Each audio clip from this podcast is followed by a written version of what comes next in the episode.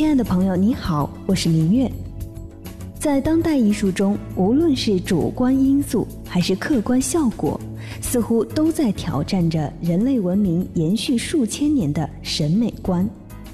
到了二零一七年，作为法国艺术家杜尚经典作品的《泉》，就像是一只从潘多拉盒里跑出来的怪物一样，已经在人间游荡了整整一百年。而放出这个怪物的杜尚，也成为了艺术史上唯一一位放弃了绘画却影响了整个世纪的画家。虽然说他否定艺术、放弃艺术，却用屈指可数的几件作品发起了一场包罗万象的艺术革命。杜尚不仅解构出所有尚未被超越的套路，而且还开创了西方艺术近半个世纪的繁荣。这时，看过杜尚艺术创作的人可能就会有疑问了：为什么他用小便池就能影响当时的艺术发展呢？关于这个疑问，我们还是请主持人张远远和嘉宾李密谈谈他们对杜尚的另类艺术有怎样的看法吧。大家好，我是张远远。大家好，我是李密。其实，什么是艺术这个话题呢？我们之前在聊了这么多期节目之后，大家都会觉得自己有一个很清晰的认识了。但是当时间的轨道进入到现当代艺术的这个领域的时候，我们都会有一些茫然，甚至困惑和愤怒。打一个最简单的比喻，一个普普通通的小便池，如果出现在我们日常所见到的卫生间中，它就是一个实用器物。但是当有一位大师把这个小便池放到了美术馆里的时候，它突然就变成了一件艺术品。当我们身边的世界发生了这样的变化的时候，使我们不禁去问一个可能比较简单，但是又难以回答的问题：就是到底什么是艺术？我们应该怎样去了解，或者说怎样去思考当代艺术？其实，什么艺术这个概念，就你说从我们艺术人类学，或者从艺术、从美学、从哲学这个。层面来看，艺术这个概念，就跟像文化呀、像传统啊、像所有这些很抽象的这些词一样，就是在我这儿，你不需要有一个刻意的一个定义，它的定义可能有那么关键的几个点，比如说我们当时学艺术专业的时候。考试的名词解释，艺术，然后冒号，然后让你做一个解释，你一定要打上几点，什么这个是人类可以生产的，然后它有一个文化的含义的，什么这些有符号象征意义什么的，这些你会答这些。但是这些概念对于大家理真正理解艺术上面，我觉得反而是个限制。你就真正去感受艺术的时候，你没必要先把这个条条框框放在这儿吗？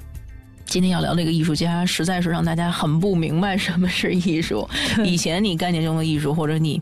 你以为应该是艺术的东西，在这个艺术家身上完全遭到了颠覆，因为他做的事儿都是把所谓的现成品，所谓的你生活中的现有的东西，换了一个出现的位置和换了一个展示的形式，也就成为了颠覆整个所谓的。咱们意识世界和颠覆整个历史的这么一些重要的艺术品，这对大家来说是很难接受的。而且说实话，这个艺术家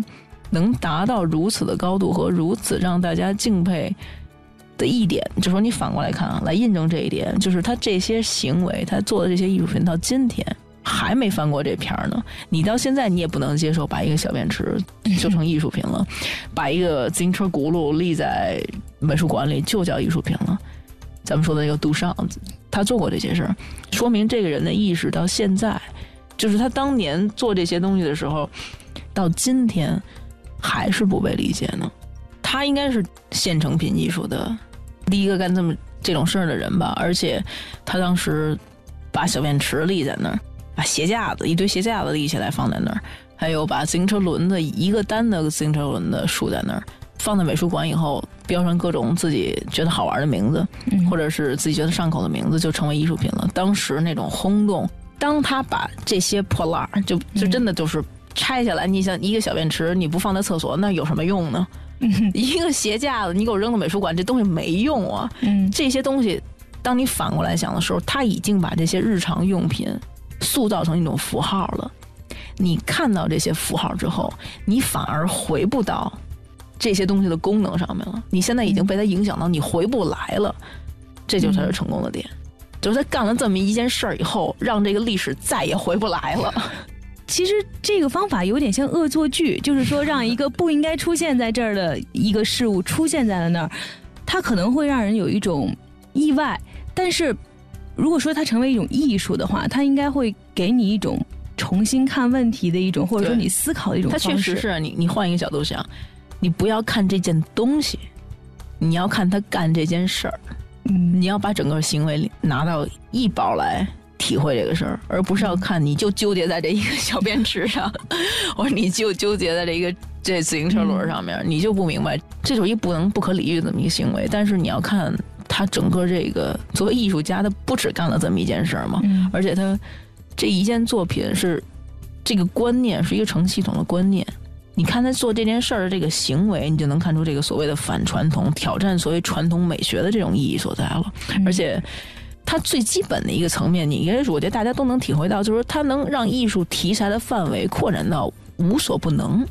在这一点上面也是之前人没有做过的。在他之前，立体主义无论在画布上画的有多么让人不困惑，但是他就在画布上画，它还是传统的艺术形式。嗯当杜尚把东西都从超市里开始拿，从自由市场里开始拿的时候，你会觉得艺术彻底彻底的被颠覆了。《全》这幅作品面世至今已有一百年，不过这幅作品想要获得认可，并没有那么容易。一九一七年，杜尚在美国百老汇大街上闲逛，当他来到第五大道一百一十八号时，抬头看见了一家商铺，正是制造卫浴设备的莫特铁器厂销售部。杜尚走进店内，在陈列品之间略作停留，随后叫来推销员买下一个普通的平底白瓷小便器。离开店铺时，杜尚的脸上露出一丝坏笑。他想象着自己即将上演的闹剧会引发怎么样的一场风波。回到家后，杜尚在小便器的左侧外沿用黑漆署上了自己的笔名，并想好了要将这只小便池命名为“泉”。